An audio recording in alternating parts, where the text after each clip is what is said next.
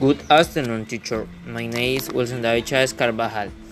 The news is PAHO alert of the sale of fake vaccination against COVID-19 in Mexico, Argentina, and Colombia. Media, El Espectador. Author of the article, Diego Camilo Carranza.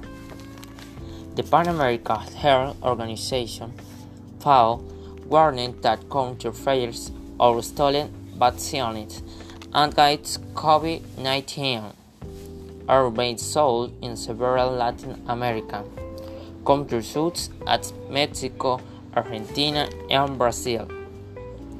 PAHO has received information that shows those are offered through illegal markets on social media.